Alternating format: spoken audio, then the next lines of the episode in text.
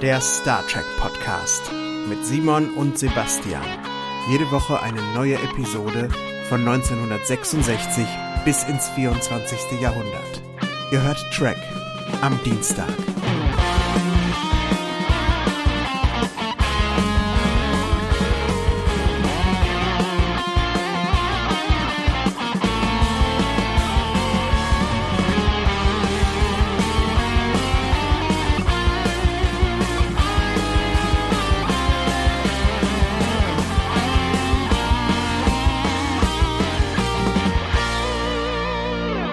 Hallo liebe Leute und herzlich willkommen zu einer neuen Folge vom Trek am Dienstag. Schön, dass ihr wieder eingeschaltet habt. Am anderen Ende der Mikrofonleitung begrüße ich den Sebastian. Hallo Sebastian.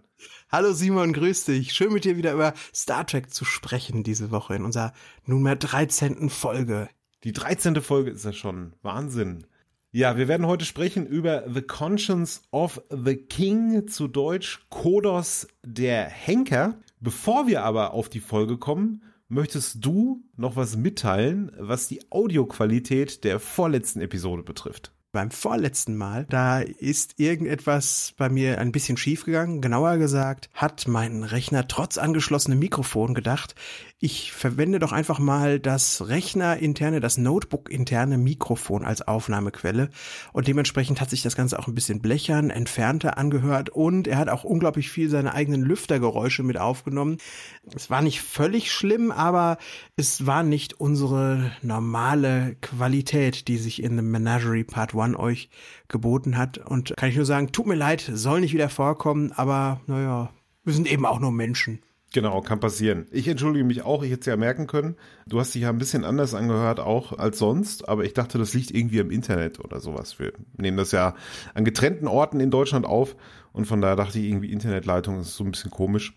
Aber das ist halt dein, das interne äh, Mikro von deinem Notebook ist, das ist ja, mein Gott. Wer, wer ja. konnte das ahnen? Aber gut zu wissen, dass auch mal das Mikrofon richtig runterfallen kann vom Tisch und man irgendwie immer noch eine Folge aufnehmen könnte. So notfallmäßig. Naja. Das stimmt, ja.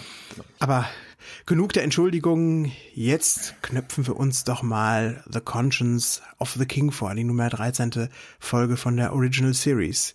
Simon, was ist das große Stichwort in dieser Woche? Das große Stichwort ist Shakespeare und Schauspiel und Theater, sogar mehrere Stichworte. Kommen wir gleich drauf. Erstmal so ein bisschen Hintergrund zur Folge. Ausgestrahlt wurde sie das erste Mal am 8. Dezember 1966. Geschrieben wurde das Ganze von Barry Trivers und meine Recherchen haben ergeben, dass der halt verschiedene El Filme gemacht hat von den 30ern an, hat er Drehbücher geschrieben, hat auch ganz viel für TV geschrieben, Perry Mason, The Untouchables, Kojak sogar und das hier ist, soweit ich weiß, seine einzige Star Trek Folge, die gesendet wurde. Ich glaube, er hat irgendwie noch an einer geschrieben, die dann nie gesendet wurde. Scheinbar mag er Shakespeare, der gute Mann. Oder überhaupt auch Drama und so. Ne? Das, er, er geht ja gleich in medias res, wenn die Folge startet. Sonst sind wir das immer so schön gewohnt. Man sieht die Enterprise, wie sie durchs All fliegt. Der Kirk spricht seinen Captain's Log ein, während er gerade noch das Käffchen in der Hand hat, was ihm die Janice vorbeigebracht hat. Aber nein, diesmal haben wir einen total unvermittelten Einstieg, so wie man das früher in Kurzgeschichten hatte, dass man so in die Geschichte eintaucht und sich erstmal zurechtfinden muss. Denn was sehen wir so als allererstes in der Folge, Simon? Wir sehen einen Mord oder wir glauben, dass wir einen Mord sehen. Ne? Da ist dieser ältere Mann, der einen anderen ersticht mit einem Messer. An dem Messer klebt auch Blut. Und ich fand das auch bemerkenswert. Ja, es ist nicht das gewohnte Opening, das man so hat. Du hast es ja gerade schon so schön beschrieben, sondern der ziemlich hart fängt die Folge an für eine Star Trek Folge. Aber man merkt auch gleich, dass das, obwohl das so ein grausamer Mord ist, ist es irgendwie total dramatisch überspitzt. Ja. Der äh, Typ, der da abgestochen wird, der, äh, der, der krümmt sich so ganz komisch so nach oben, also um allen auch wirklich zu zeigen, ich sterbe, ich sterbe. Und dann blickt sein Henker sozusagen auch, werden wir auch gleich erf erfahren, wie es mit dem, was mit dem auf sich hat, blickt sein Henker auch so voller Schuld auf einen Dolch und dann stellen wir fest, ach, es ist nur ein Theaterstück, was wir dort sehen. Genauer gesagt ist es Macbeth, beziehungsweise eine Szene aus Macbeth. Und die Kamera geht ja dann auch direkt aufs Publikum und da sehen wir dann den Kirk sitzen, neben einem ja, unbekannten Charakter, einem gewissen Dr. Thomas Layton, also bisher unbekannten Charakter. Der zeigt dem Kirk das Theaterstück, aber ist irgendwie ganz angespannt und sagt dann so, das ist er, das ist er, das ist Kodos, der Henker. Kodos the Executioner im Original. Dann kommt der Vorspann, der normale äh, Folgenvorspann mit Enterprise. Und dann fängt erstmal Kirks Logbuch-Eintrag an und er erzählt, was denn da überhaupt los ist. Ich weiß nicht, ob das wirklich der Fall ist, aber ich glaube, es könnte der einzige Teaser in der Original Series sein, in dem keiner der Enterprise-Charaktere spricht. Mhm. Der Kirk ist ganz stumm, das, die einzigen Leute, die reden, sind die Schauspieler und der Leighton, der neben ihm sitzt.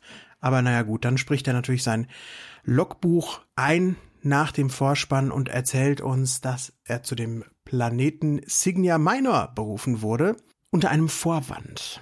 Und der Vorwand war, dass der Dr. Layton eine, ja, ein Wunderweizen gefunden hat oder sowas, das den Hunger in der Galaxie bekämpfen kann. Was komisch ist, weil ich, man glaubt gar nicht so richtig, dass es immer noch Hunger gibt, dass, dass es immer noch Hungerleidende gibt, so fortschrittlich wie alles ist. Ja, meinst du, die Galaxie war gemeint? Oder diese, das habe ich nicht so ganz verstanden.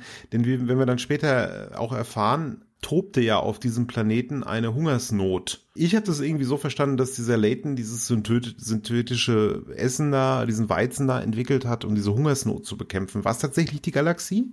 Ich glaube schon, denn wir sind ja jetzt auf Signia Minor und der Planet, der vor vielen Jahren, äh, um den es später noch geht, um den, von dem immer nur erzählt wird, das war dann Tarsus 4. Ah ja, okay. Also vielleicht gibt's irgendwie ein Versorgungsproblem hier und da mal. Ne? Später, zu Zeiten der Next Generation, hat ja ein Gene Roddenberry immer zu den Leuten gesagt, über die Zeit im 24. Jahrhundert, in der man sich befindet, dass alle Kinder genug zu essen haben und alle Kinder auch lesen können. Das zeichnet die Zeit aus. Und das scheint ja 100 Jahre vorher noch nicht so ganz der Fall gewesen zu sein. Genau. Ja, ja, aber wie gesagt, das war alles nur ein Vorwand mit dem Wunderweizen, denn der Layton hat ja den Kirk aus einem ganz speziellen Grund hergelockt nach Signia Minor. Warum denn? Eben, weil er hinter diesem Schauspieler, Anton Credian heißt er, den Kodos vermutet oder sogar sich 100% sicher ist, dass es der Kodos ist. Und dieser Kodos ist ja ein Massenmörder. Der soll 4000 Leute auf dem Gewissen haben. Und zwar, wie man dann auch später erfährt, eben wegen dieser Hungersnot, die es da gegeben hat. Er war da so eine Art Diktator dann oder hat sich zu so einem Diktator äh, krönen lassen und hat dann 4000 Leute umgebracht. Aus einem bestimmten Grund, das erfahren wir auch später.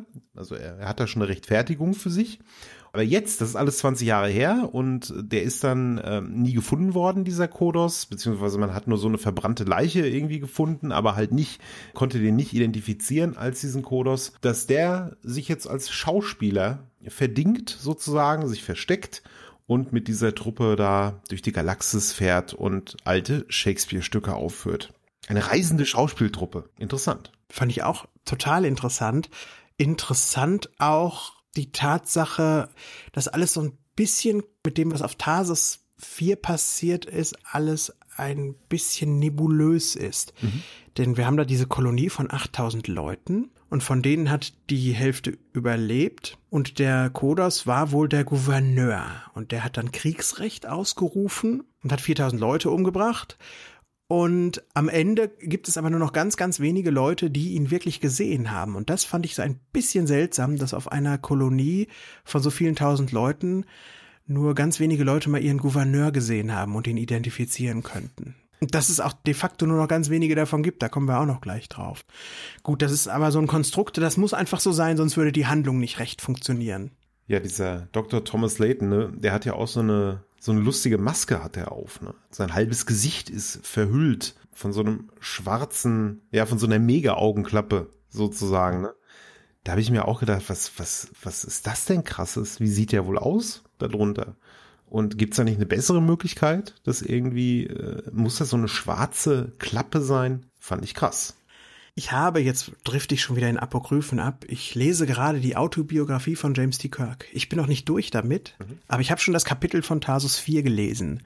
Die beiden Jungs, die haben diese Massenmorde, äh, die auf so einem öffentlichen Platz waren, beobachtet. Und dann hat auch irgendeiner auf die beiden gefeuert. Und der hat dann dem Leighton das halbe Gesicht weggebrutzelt. Wie gesagt, ist alles nicht kanonisch, das ist rein apokryphal, aber ich glaube, die Folge legt es auch nahe, dass das während dieses schlimmen Vorfalls auf Tarsus 4 passiert ist, oder? Ja, ja, das, das auf jeden Fall. Ich habe mich, ich fand, ich fand nur, dass es halt äh, in, in der Zukunft finde ich es ein bisschen seltsam, dass man halt so verhüllt dann noch rumlaufen muss, wenn man dann eine Verletzung hat, ob es da nicht irgendwie eine bessere Möglichkeit gibt, das Gesicht wiederherzustellen, wenn es denn wirklich so schlimm kaputt gemacht wurde durch einen Blaster oder sowas. Gibt's scheinbar nicht. Cool, ne? da haben wir schon wieder jemanden, der irgendwie so physisch gezeichnet ist, wie der Pike und auch irgendwie bis zu einem gewissen Maße gebrochen. Nur der ist jetzt auch noch besessen, der Leighton, und das war der Pike ja nicht, aber dass wir das so kurz nacheinander sehen, finde ich stark. Das stimmt, ja. Gibt auch noch einen anderen äh, Rückgriff in die letzte Folge, denn wenn wir bei den Laytons in der Wohnung drin sind, da hat er nicht nur wieder eine Feuerkaktusstatue auf dem Tisch stehen, so die und ihre Statuen, aber der Hintergrund, diese Stadt, die man da sehen kann auf Signia Minor, das ist genau das gleiche Matte Painting aus der Picknick-Szene in Menagerie Part 2. Das haben wir erst letzte Woche gesehen. Eigentlich blöd, dass sie das so kurz nacheinander ausstrahlen, weil das muss auffallen. Das stimmt, ja. Ich fand, da ist auch noch eine ganz andere interessante Parallele zu der Folge von letzter Woche mit drin. Und zwar in der, oder zu der Doppelfolge sogar. Und zwar haben wir da ja dieses Ding, dass der Spock den Kirk im Unwissenden lässt, was er eigentlich vorhat und sich erst ganz spät offenbart. Hier ist es so, dass der Kirk den Spock im Unwissenden lässt, was, was abgeht. Da kommen wir auch gleich nochmal drauf, weil der Kirk, der macht ja dann gewisse Sachen, der möchte ja auch herausfinden, ob das dann tatsächlich stimmt, dass es sich um diesen Kodos handelt. Und der, der Spock ist ja äh, ganz verdattert, dass der äh, von, von den Handlungen von Kirk. Also auch hier irgendwie so eine, so eine interessante Parallele irgendwie zu der Folge von letzter Woche, fand ich. Ist dir das auch aufgefallen? Während ich es geschaut habe, nicht, aber jetzt, wo du sagst, na klar, hm, ist wie die andere Seite der Münze im Vergleich zur Menagerie. Sehr cool. Und äh, wahrscheinlich funktioniert das auch nur deswegen so ganz gut, dass der Spock seinem Captain vertraut, weil er gemerkt hat, vor kurzem hat der mir vertraut. Mhm. Sonst äh, hätte der wahrscheinlich schon viel, hätte Spock wahrscheinlich schon viel früher gesagt, was, was, was geht hier? Aber was ist der Plan des Kirk? Also wie, wie geht er das Ganze an? Ja, wir haben schon ein bisschen vorweggegriffen. Es gibt ja nicht nur diesen Kodos, sondern der. Wir wissen ja noch gar nicht, ob er das ist. Der Caridian hat ja auch noch eine Tochter. Eine 19-jährige Tochter, glaube ich. Und mit der tourt er, die gehört da zu diesem Schauspieler-Ensemble.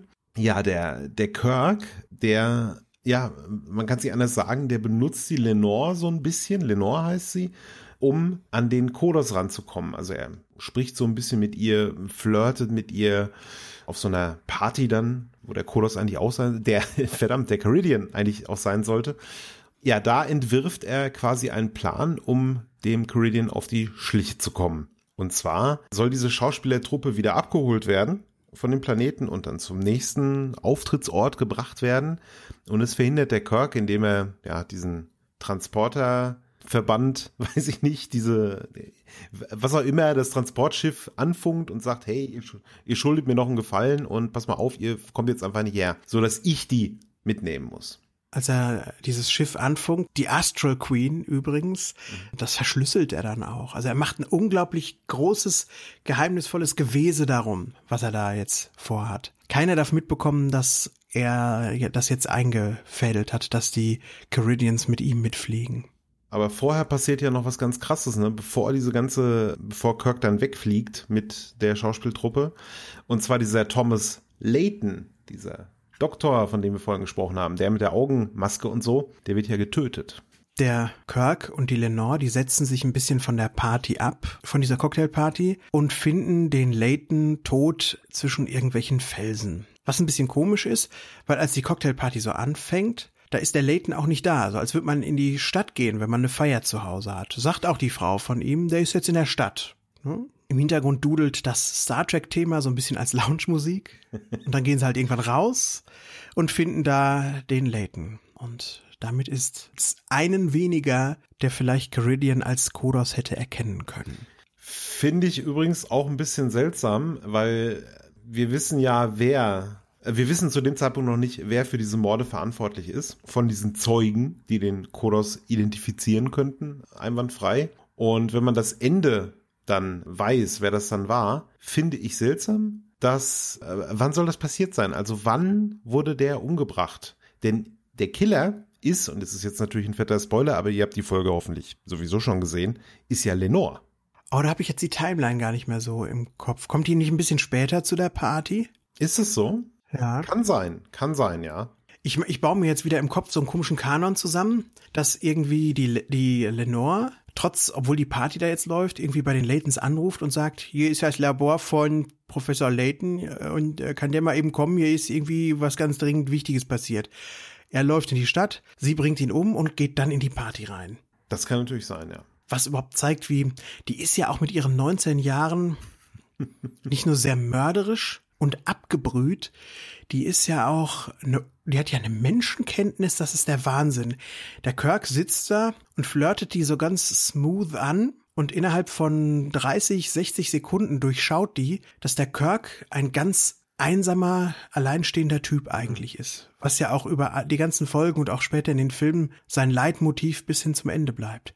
Wie fandst du das, dass die Lenore so eine, so, so eine Telepathin fast schon ist, finde ich? Also das fand ich, fand ich auch bemerkenswert, bis sogar unglaubwürdig, vor allen Dingen, wenn man sich, wenn man ihr Alter äh, in Betracht zieht. Ich habe ja am Anfang, ich habe die, ich habe die Folge schon mal gesehen früher, aber ich habe es völlig vergessen. Also ich habe vergessen, wer da wen irgendwie umgebracht hat oder so. Und ich dachte erstmal so, ach Gott, was, was für ein Dummchen. Die fällt jetzt wieder auf den Kirk sofort rein und, und schmeichelt ihm halt nur so ein bisschen. Ne? Also ich habe das gar nicht so als Schachzug erstmal wahrgenommen. Das ist so erst im Nachhinein, jetzt wo du sagst, ist es ja schon sehr, sehr unglaubwürdig, würde ich sagen. Sehr, ja, überzeichnet. Theatralisch. ist natürlich nötig, dass sie 19 ist, weil sie sonst schon auf der Welt gewesen wäre, wenn, als das passiert ist auf Tarsus 4. Und um diese ganze Chronologie nicht durcheinander zu bringen, muss sie 19 sein. Aber ich glaube, es würde besser funktionieren, wenn sie sagen würden, sie ist 29. Dann wäre das nicht ganz so komisch. Das wäre zu alt für den Kirk. Das hatten wir doch jetzt schon mal, dass er sich nicht mit älteren Frauen einlässt bei Miri, ne? Ja, genau. Ach ja. Die Party ist dann vorbei. Die Caridians kommen an Bord der Enterprise und der Spock ist so ein bisschen, der findet es schon mal sehr komisch halt, dass der Kirk schon vorher wusste, dass gleich sich die Caridians anmelden und äh, sagen, wir kommen hier nicht weg, können uns nicht mal mitnehmen. Er fragt den, den Kirk ja auch direkt, wie, wie konntest du wissen, dass diese Frau jetzt an Bord kommt? Dann sagt der Kirk einfach, ja, ich bin der Captain fuck you, ich muss dir nichts erklären. also, ja, genau. So, so kommt es ein bisschen rüber, ne? Dass der Spock dann natürlich misstrauisch wird, ist klar. Was ich sehr schön finde an der Folge, ist so ein bisschen die Dynamik zwischen Spock und McCoy, weil als Spock merkt, dass Kirk ihm irgendwas nicht sagen will und er nicht mit ihm reden kann vernünftig darüber, vertraut er sich ja McCoy an. Das ist wieder so eine Szene, wo ich mit McCoy so meine Probleme habe. Ich, ich, ich lieb ja den Doktor eigentlich, mhm. den McCoy. Der ist so ein cooler Typ. Aber man hat das Gefühl, der wird wieder seinem Beruf als Arzt nicht so richtig gerecht. Es ist Tag. Eigentlich müsste er da mal schön die Krankenstation aufrechterhalten. Aber er äh, trinkt sich ein.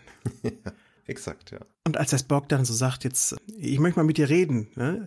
dann äh, sagt der McCoy, jetzt halt doch mal die Klappe, ja, das ist doch alles hier ganz normal, jetzt nimm dir doch mal auch einen und trink mal mit mir mit hier. ja, das stimmt. Ja halt doch mal den Rand. Das fände ich lustig, wenn das Beverly Crusher hinterher auch mal gemacht hätte. das stimmt. Ja, der geht schon sehr hart mit dem, mit dem Spock um teilweise, ne? Auch so in, in, in den Folgen davor, die wir schon gesehen haben und auch später, ist eigentlich die Aggression, also das Provozierende, geht häufig von McCoy aus. Mehr als ich in Erinnerung hatte eigentlich. Und ja, ich finde es auch sehr, sehr merkwürdig, dass McCoy ihn erstmal überhaupt nicht ernst nimmt. Weil allein diese Situation, dass Spock zu McCoy kommt und, und ihm sagt, Doktor, ich habe das Gefühl, irgendwas stimmt mit unserem Captain nicht oder irgendwas, er verhält sich irgendwie komisch, das ist ja nichts Alltägliches. Da müsste ja der McCoy wirklich aufmerksam werden und würde sich denken, also wenn schon der Spock hier jetzt runterkommt und zu mir freiwillig geht und sich offenbart, dann sollte ich ihn vielleicht ein bisschen ernster nehmen. Ein bisschen seltsam, stimmt ja. Könnte man mal den Brandy zur Seite stellen. Genau. Ich finde den Spock aber auch, ich, ich finde die eigentlich beide richtig cool in der Folge, wie du auch gerade schon sagtest. Ich mag es, dass der Spock super genervt auch aussieht, als äh, die Enterprise sich als Passagierschiff verdingen muss. Und das passt richtig gut, weil die Enterprise ist kein Passagierschiff, auch wenn wir das in vergangenen Folgen schon oft anders dargestellt bekommen haben. Aber der ist richtig angesickt. Ja, es wird ja irgendwie so erklärt, dass sie die mitnehmen, weil sie dann, also diese Schauspieltruppe, weil sie dann für die Crew auch mal auftreten und die Crew ist ja so gestresst, weil die schon so lange im Einsatz sind und so ein bisschen Shakespeare, ne? Da ist ja alles, ist ja fast wie Urlaub. Ja, genau, das ist leichte Unterhaltung. Vielleicht gibt's ein bisschen von Mac, aus McCoys Bar oder so. Dann guckst du dir Shakespeare an und dann machst du wieder vier Monate am Stück und fließt durchs All. Bist du richtig grundentspannt. Genau, ja. Janice hat wieder einen ganz kurzen Auftritt, ne? Genau, ja. Und ich habe mich gefreut, dass es, also als sie schon reinkam, dachte ich, okay, jetzt kommt wieder diese Eifersuchtsnummer. Aber die kam ja gar nicht, ne? Sie kommt ja nur kurz rein und steht dann da und schreibt was. Aber sie, sie sagt, glaube ich, nichts. Oder? Nee, nee, sie sagt nichts. Aber sie wirft dieser Lenore so einen ganz kurzen Blick zu, ja. der tausend Worte trotzdem sagt. Finger weg von meinem Kirk. Vielleicht hätten sie es noch ein bisschen ausgebaut, wenn sie nicht da schon gewusst hätten, als die Folge ausgestrahlt wurde, als sie fertig wurde fürs TV, dass mit Rand halt nicht weitergeht. Aber beim Drehen hat man sich vielleicht, genau, hat man, hat man diese Szene halt einfach gedreht, um das noch ein bisschen auszuführen hinterher. Das war tatsächlich, auch wenn das nicht das letzte Mal ist, dass wir Rand sehen in diesem Podcast, war das die allerletzte Szene, die mit ihr gedreht wurde. Und äh, nach der Szene ist die da zu dem Zeitpunkt halt bereits entlassen gewesene Grace Lee Whitney losgelaufen und hat sich Schnaps gekauft und hat das erste und einzige und natürlich auch letzte Mal äh, Alkohol mit zur Arbeit gebracht und hat sich dann ihren eigenen Aussagen nach zur Besinnungslosigkeit betrunken nach dieser mhm. Szene. Also puh. Ja, das Showgeschäft ist ein Ort, da ist nicht immer schön. Eine Dog-Eat-Dog-World. Genau, ja. Was ich interessant finde, ist, dass der Kirk ja niemandem so richtig sagen will, was er da überhaupt vorhat. Aber dann ist so eine Szene, wo alle auf der Brücke sind und der Kirk geht zu dieser Wissenschaftsstation von Spock, wo dieses Gerät auch ist, wo man immer so reinguckt und daneben kommuniziert er mit dem Computer. Und äh, das macht er dann relativ offen so, ne, dass es jeder hört. Er fragt den Computer nämlich, wer denn alles diesen Kodos noch identifizieren könnte. Und das ist zum einen natürlich der Kirk, der Thomas Layton, der aber natürlich zu dem Zeitpunkt schon tot ist. Und dann noch jemand, der auf der Enterprise ist und den wir auch schon kennen. Das ist nämlich der singende Ensign der Herzen, Kevin Riley. ja, Tommy Pieper. Tommy im Deutschen. Was auch geil ist. Was für ein verrückter, galaktischer, wahnsinniger Zufall, dass Riley einer von den neun Augenzeugen ist und neben Kirk der letzte, der noch lebt. Und der ist natürlich auf der Enterprise. Der ist nicht irgendwo auf der Farragut oder weiß ich nicht, irgendwo Farmer auf, auf Nimbus 3. Nee, nee, der ist auch auf der Enterprise. Gut, da kommt wieder so viel zusammen, was, was echt Kommissar Zufall ist. Naja. Dieser Riley-Nebenplot ist auch einer meiner größten Probleme, die ich mit der Folge habe da kommen wir auch gleich drauf zu sprechen. Aber was der Kirk macht in dem Moment ist, der versetzt den Riley, der durch gute Leistungen irgendwo, ich weiß gar nicht, wo er jetzt, wo, wo er da aktuell arbeitet, versetzt er den in den Maschinenraum. Und das scheint zu Zeiten von Jim Kirk und der Enterprise ja eine Degradierung zu sein, wenn man im Maschinenraum arbeiten muss. Und er versetzt den. Warum macht er das? Das habe ich nicht verstanden. Das bringt gar nichts. Also er, er bringt den, er holt den Riley ja nicht aus der Schusslinie. Ganz mhm. im Gegenteil sogar.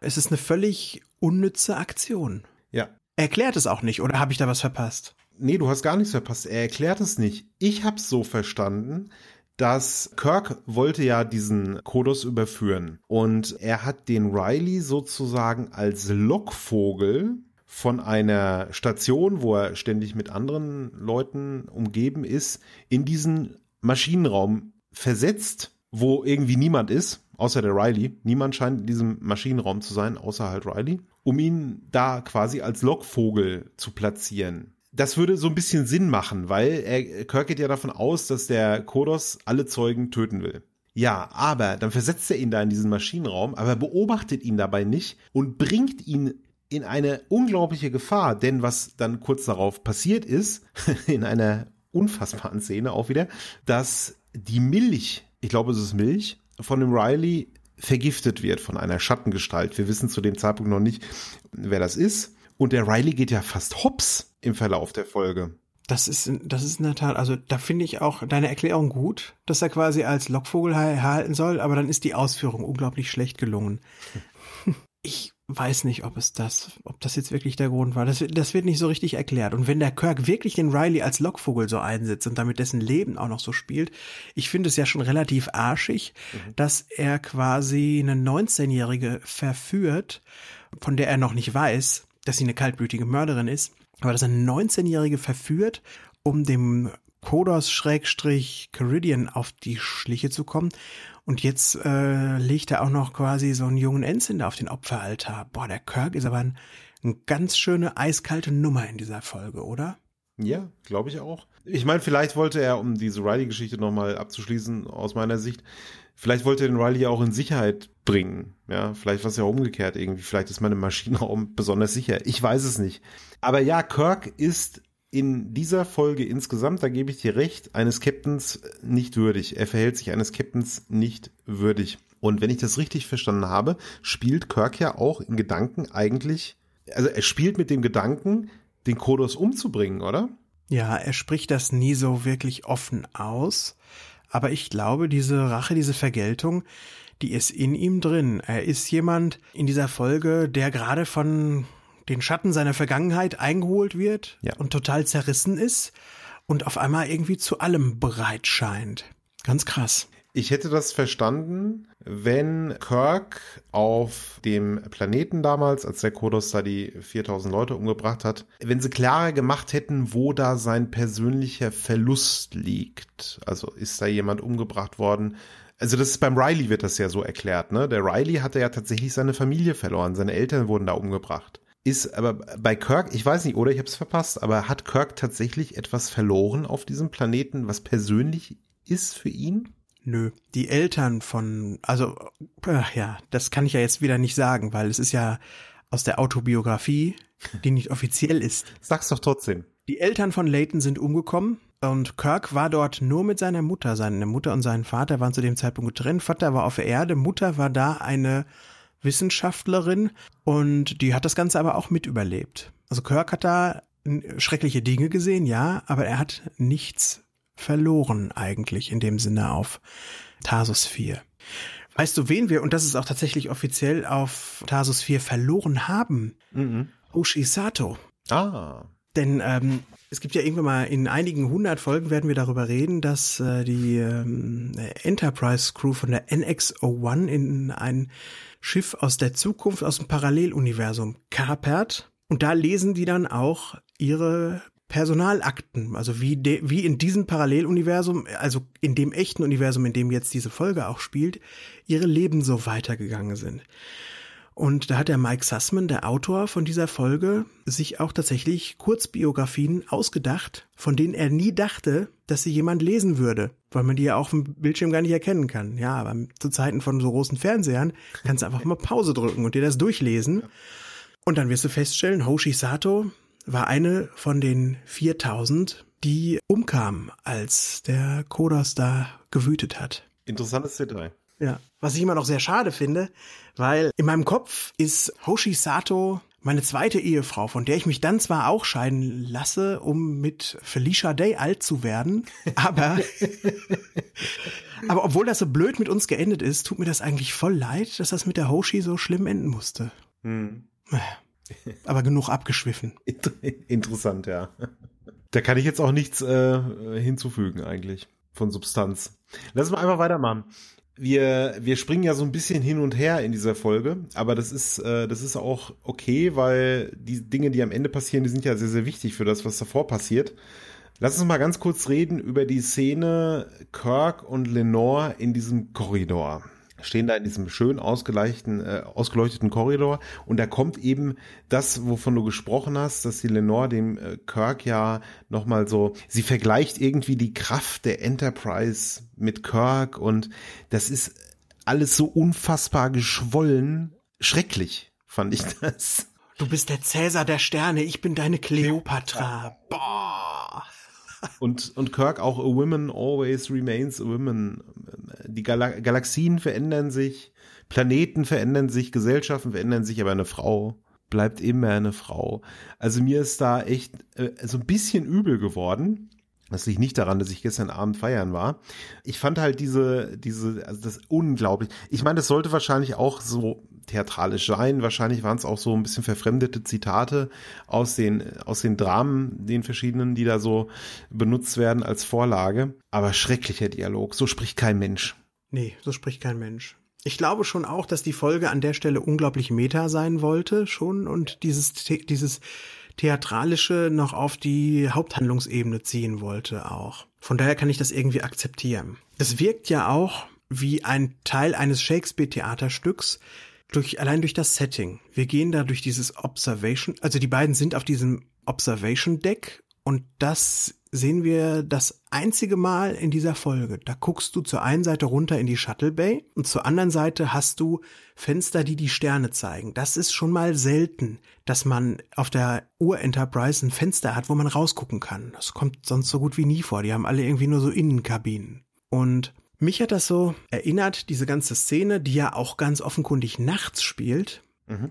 an eine Szene aus Shakespeare, wo, wo äh, ein Liebespaar durch einen Garten geht des Nachts und so ein Zwiegespräch miteinander hat. Ich glaube, die haben, das wurde ganz bewusst so inszeniert, als Anlehnung daran. Vermutlich, aber ich finde halt, dass es einfach nicht gut ist.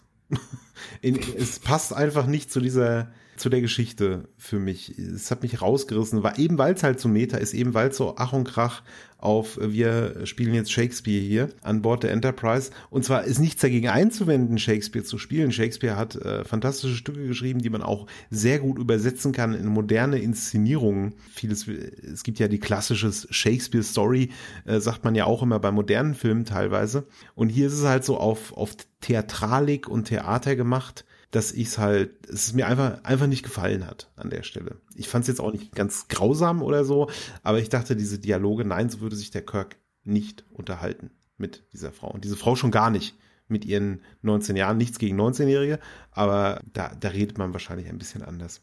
Wie fandst du denn die andere Szene, die nachts gespielt hat, Simon, wo ganz offenkundig der Spock nachts da auf der Brücke sitzt, alleine auch, ja. und Detektivarbeit macht anfängt, alle Namen so miteinander zu korrelieren und er kommt langsam dieser ganzen Kodas-Geschichte auf die Spur. Ja?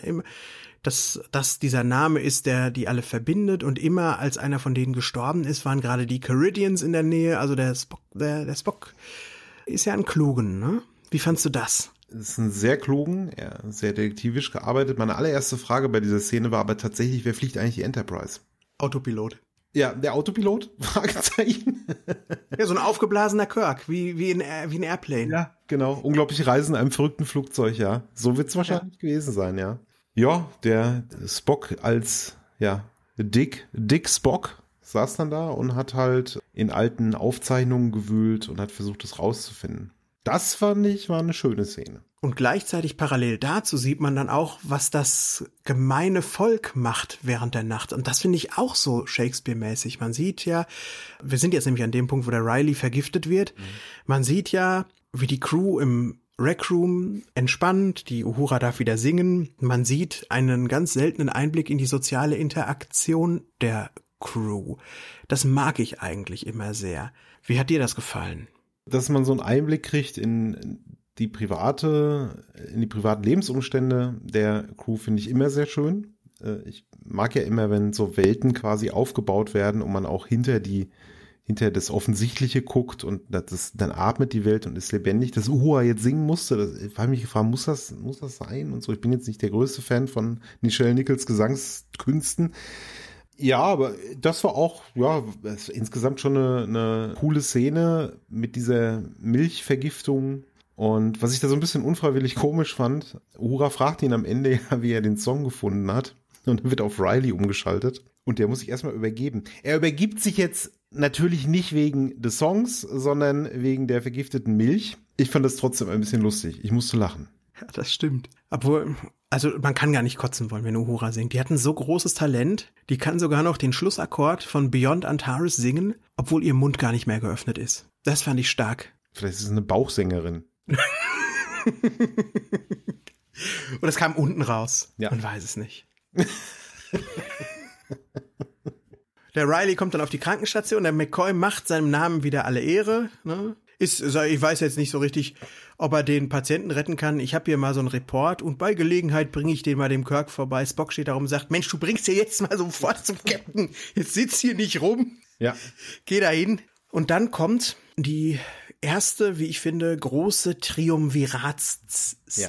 Oh, Triumviratsszene, schwieriges Wort, in Kirks Quartier. Genau, die drei und die drei Hauptcharaktere, McCoy, Spock und Kirk, also die Logik in Gestalt von Spock, das Gewissen in Gestalt von McCoy. Und hier würde ich sogar sagen, äh, verkörpert Kirk so ein bisschen auch die Emotionen, ne?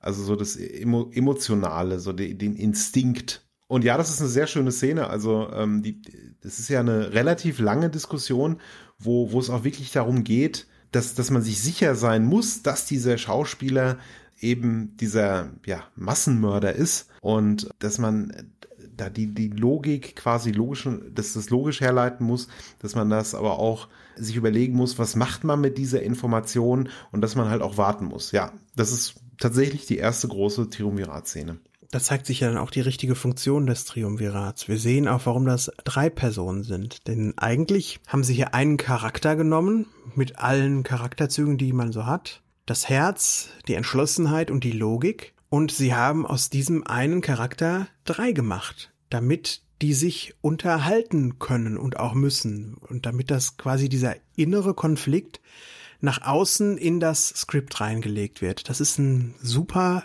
Kunstgriff, den da Star Trek gemacht hat. Quasi Engelchen und Teufelchen sind McCoy und Spock nicht ganz so genau, aber kann man ja auch da so reinlesen vielleicht. Nee, es ist aber wirklich, es funktioniert gut. Es ist eine sehr, sehr gute Mischung, die auch, das ist eigentlich so mein Highlight tatsächlich gewesen in der gesamten Episode, war diese Unterhaltung. Dann kommt wieder was Lustiges, wie ich finde. Ähm, ein Anschlag wird ja auf Kirk verübt. Ein Phaser überlädt sich sozusagen. Der, ist auf, der hat so eine Autofunktion, dass er sich überladen kann. Finde ich auch interessant, dass das Phaser überhaupt können. Der ist in äh, Kirks Quartier versteckt. Da hinter dem, hinter dem Licht, ne, wo, ein roter Alarm ist, da in dieser Lampe ist er drin. Und mhm.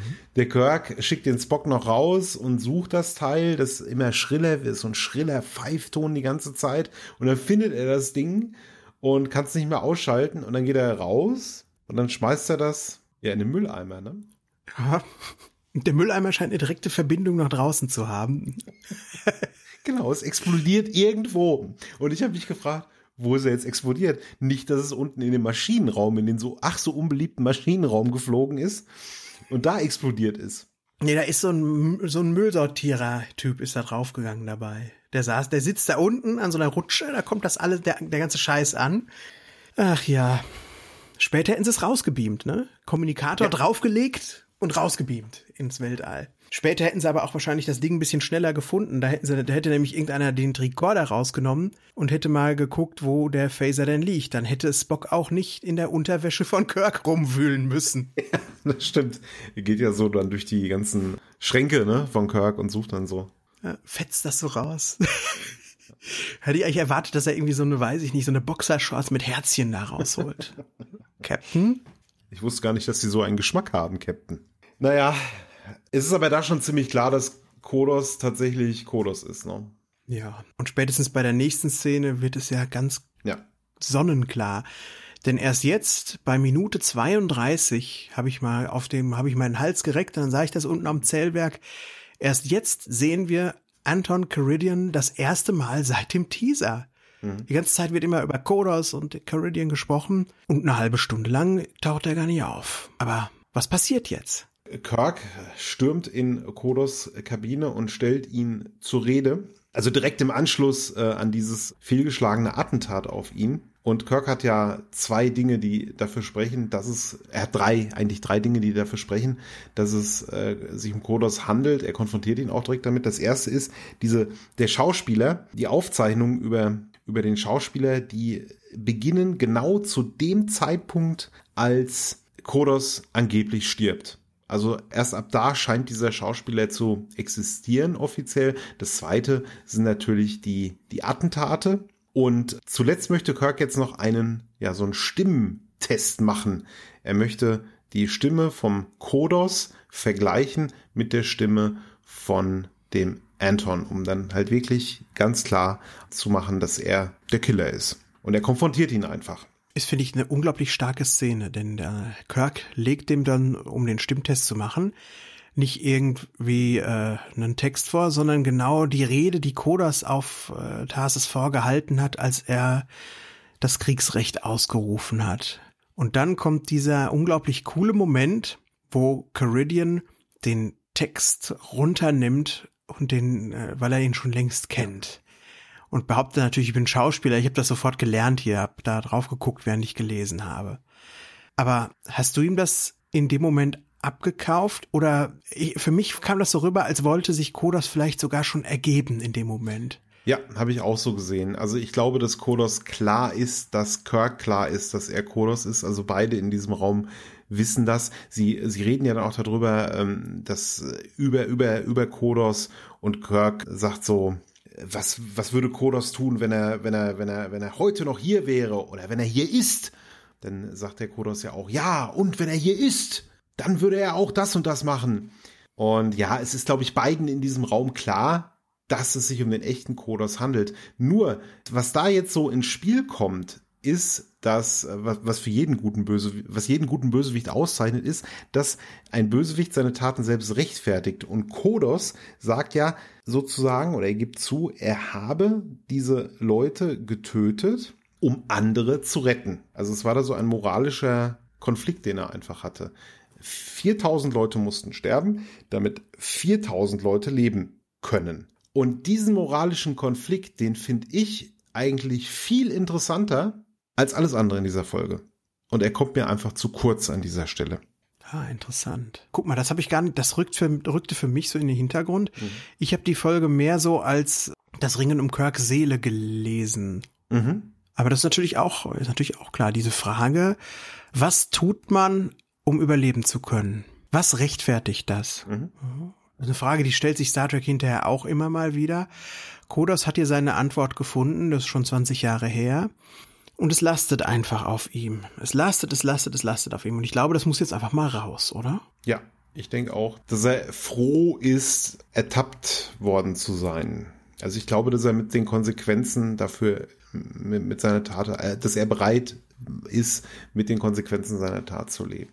Simon, was glaubst du, warum wohl jemand, der untertauchen will und ein Doppelleben führen will, warum der ausgerechnet so einen öffentlichen Job annimmt wie eine Theatertruppe, die die ganze Galaxie bereist?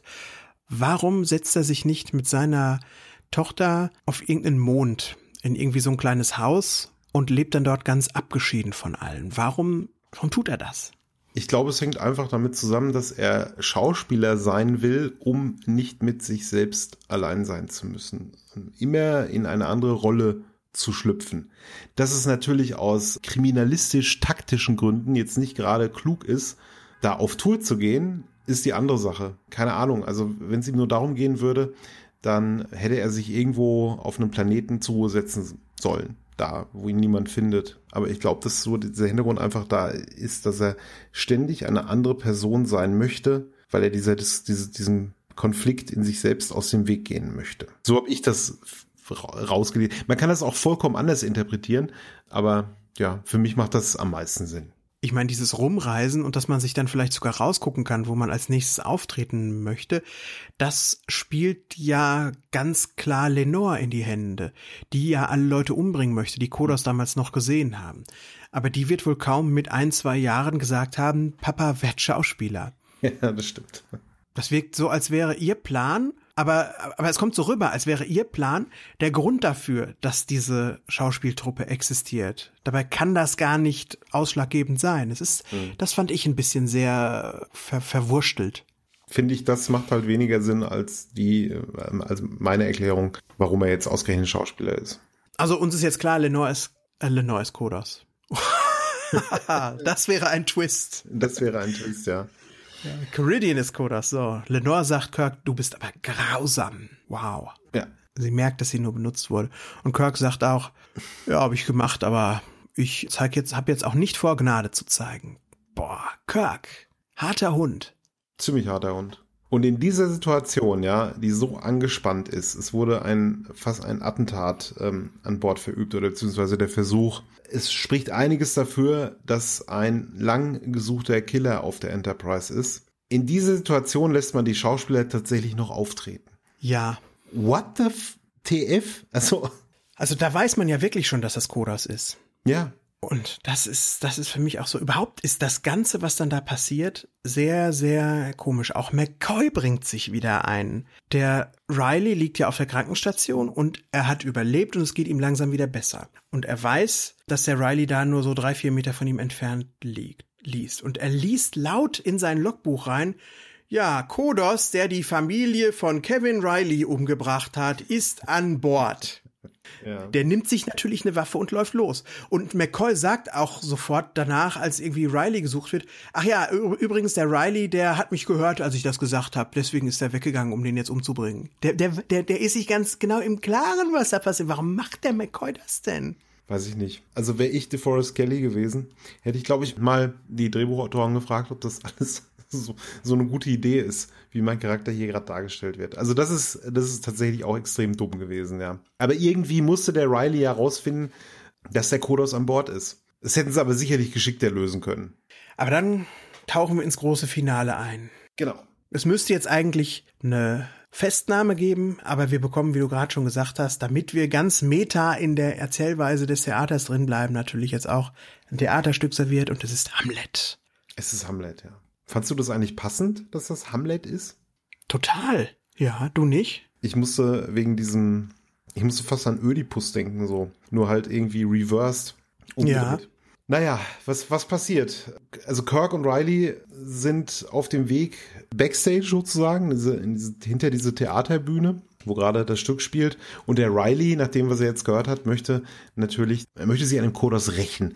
Dafür, dass der seine Eltern getötet hat. Und der Kirk kann den Riley ja dann davon überzeugen, es nicht zu tun. Also der Kirk findet den Riley dann zufällig und überredet ihn, ihn nicht zu erschießen. Und in der, in der Szene, die ist auch, glaube ich, für mich nur dafür da, dass Kirks innerer Konflikt nochmal wieder nach außen gekehrt wird. Denn nur dadurch, dass der Kirk den Riley da davon wegquatscht, dadurch wird klar, der Kirk ist seine, hat seine eigenen Rachegelüste überkommen und er will jetzt mhm. nicht, äh, will jetzt nicht Rache, er will jetzt Gerechtigkeit. Und dann gibt's ja die große Aussprache zwischen Lenore und Kodos. Die kommen gerade auch hinter die Bühne, weil eine Szene gerade beendet ist.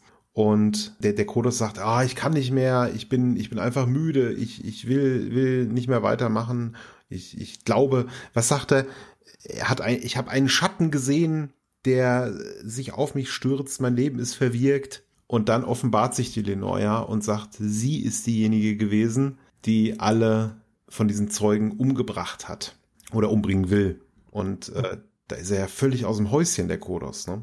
Das ist das Letzte, was er wollte. Also er scheint ja wirklich irgendwie Buße tun zu wollen. Genau. Und das ganze Blut irgendwie von seinen Händen herunterbekommen zu wollen, was natürlich unmöglich ist. 4000 Leute, das bekommt er von seinen Händen nicht runter. Aber stattdessen ist dann da diese Tochter und die sorgt dafür, dass noch immer mehr und mehr Blut über die Familie Caridian kommt.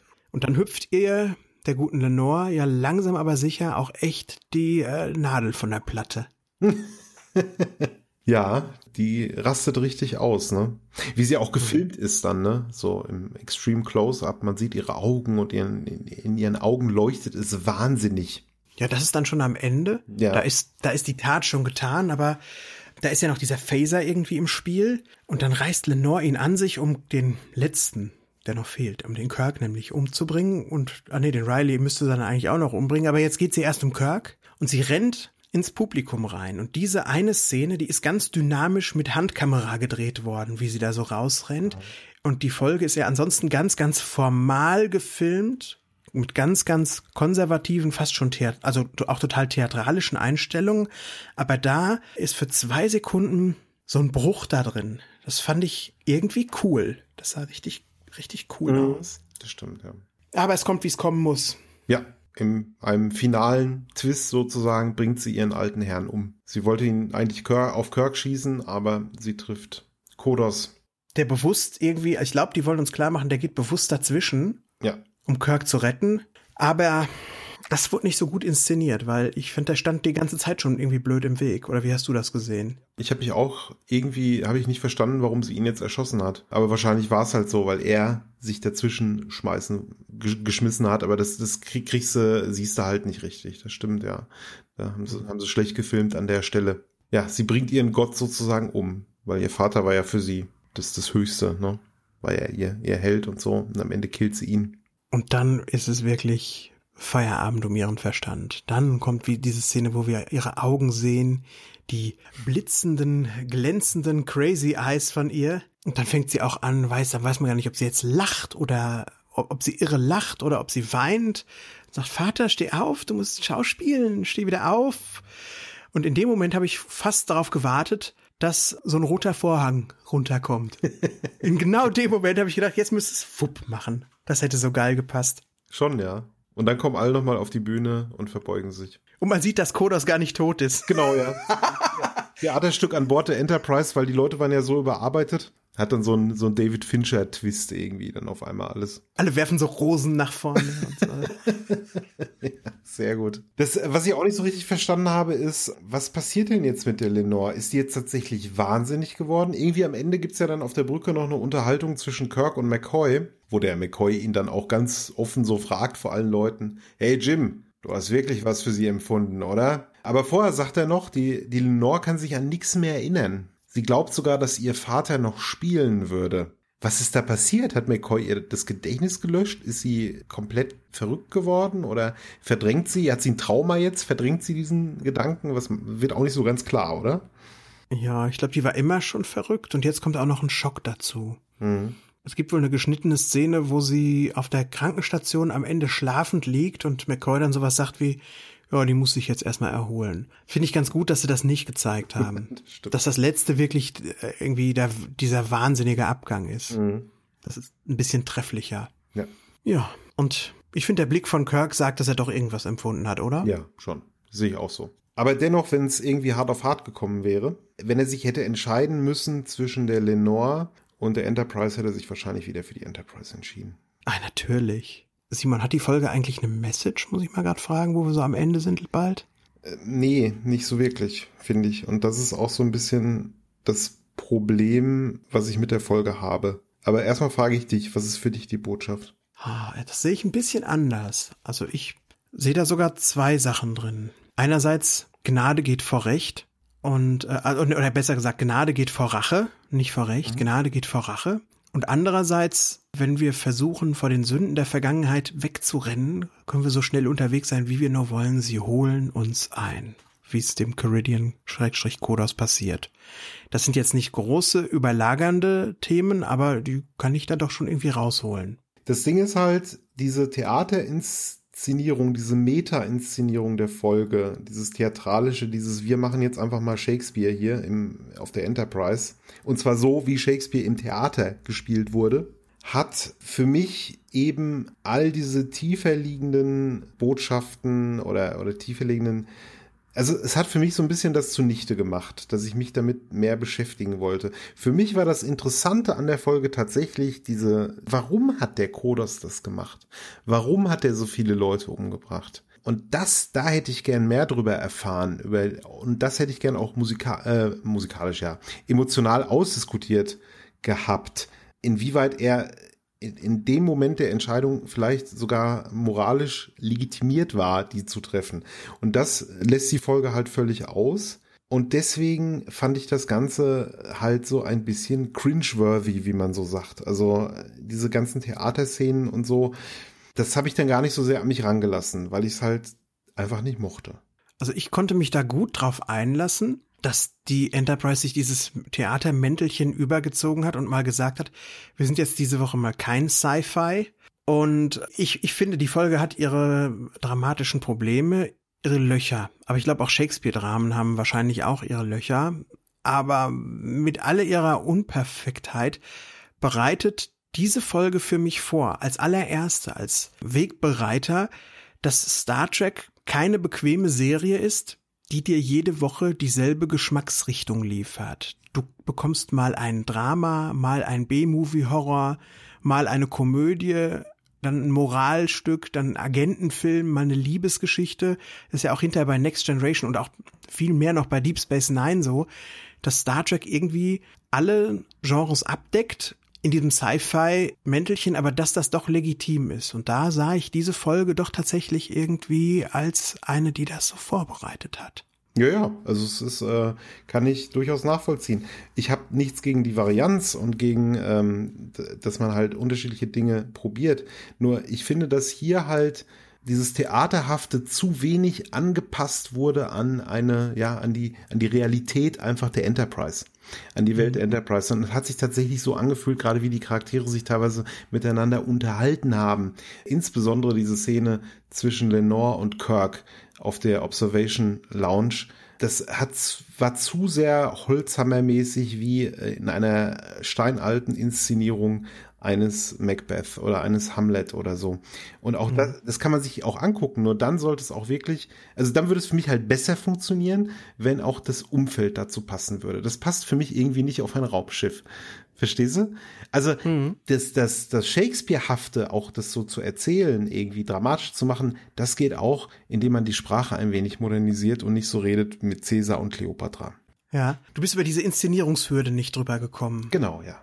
Ja gut, die habe ich, die habe die hab ich gepackt. Mhm. Aber ich, ich kann dich beruhigen. Ich, es gibt auch Sachen, die richtig beliebt sind, wo ich über so eine Inszenierungshürde nicht drüber komme. Denn ich bin einer, glaube ich, von drei Leuten auf diesem Planeten, die nicht gerne, die, die nicht den Film Indiana Jones and the Last Crusade mögen, mhm. die den für den albernsten und schwachsinnigsten unter den drei Filmen halten, unter den drei Urfilmen von Indie ja. halten. Und da äh, kommen ganz viele Leute, da widersprechen mir ganz viele Leute auch zu Recht vehement.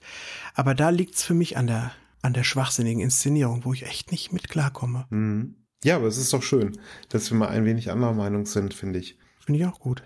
Dir geben ja die Einschaltquoten recht, denn die Folge hatte nie die, die niedrigsten Einschaltquoten der ersten Staffel, mhm. weil sie wohl wenig Action und viele Worte hatte.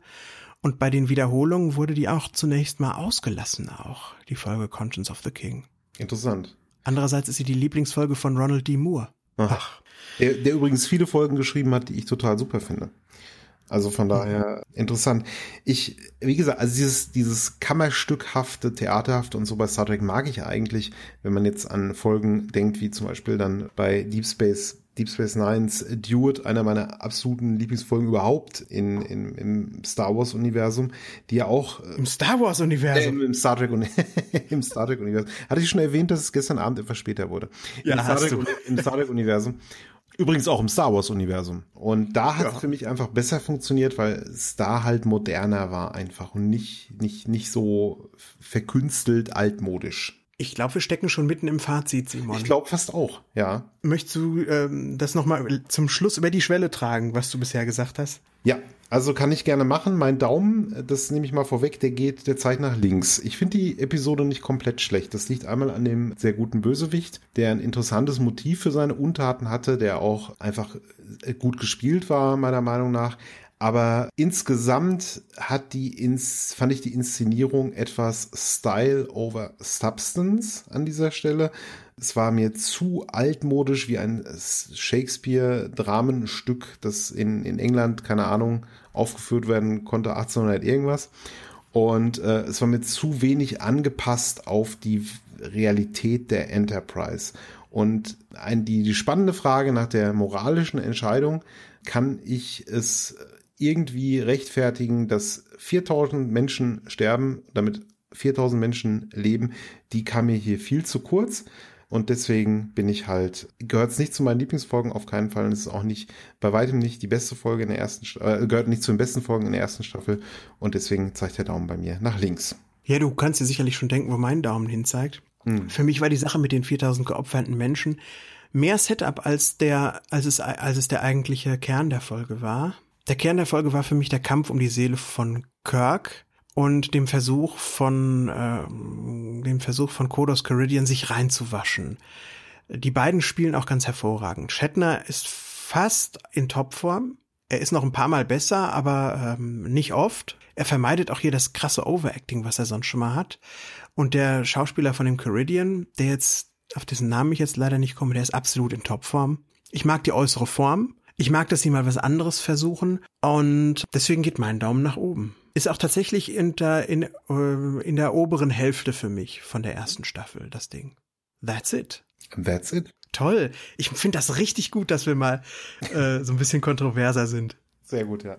Mich würde ja auch mal interessieren, wie unsere Zuhörer die Folge finden. Haben wir ja auch schon bei den letzten Episoden äh, von Track am Dienstag gehabt, dass äh, ein paar Leute immer kommentieren bei uns auf der Website trackamdienstag.de. Finde ich immer wahnsinnig spannend, auch äh, euren, eure Eindrücke zu lesen zu der Episode. Da, da, hier würde es mich wirklich dann auch besonders interessieren, was die Leute da draußen sagen. Bei einem weiß ich's, weil er das schon vor ein paar Wochen angekündigt hat, dass eine seiner Lieblingsfolgen demnächst besprochen wird, aber ich, mich würde es auch echt freuen, von den anderen zu hören. Deswegen jetzt ein Shoutout an den Daniel, der auch ein ganz fleißiger Feedbackgeber von uns ist. Sehr super, ja.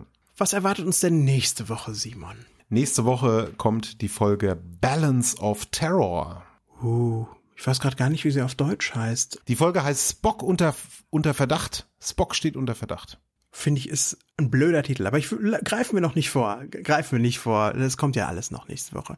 Also freut uns, dass ihr wieder eingeschaltet habt. Es hat mich sehr gefreut, Simon, äh, mit dir heute gesprochen zu haben. Kontrovers über eine schöne, alte, klassische Star Trek-Folge. Das war sie auf jeden Fall.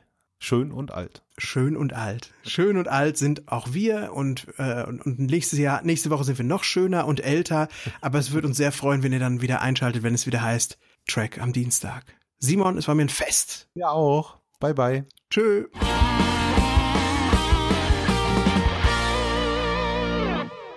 Eine Track am Dienstag 2017 Produktion.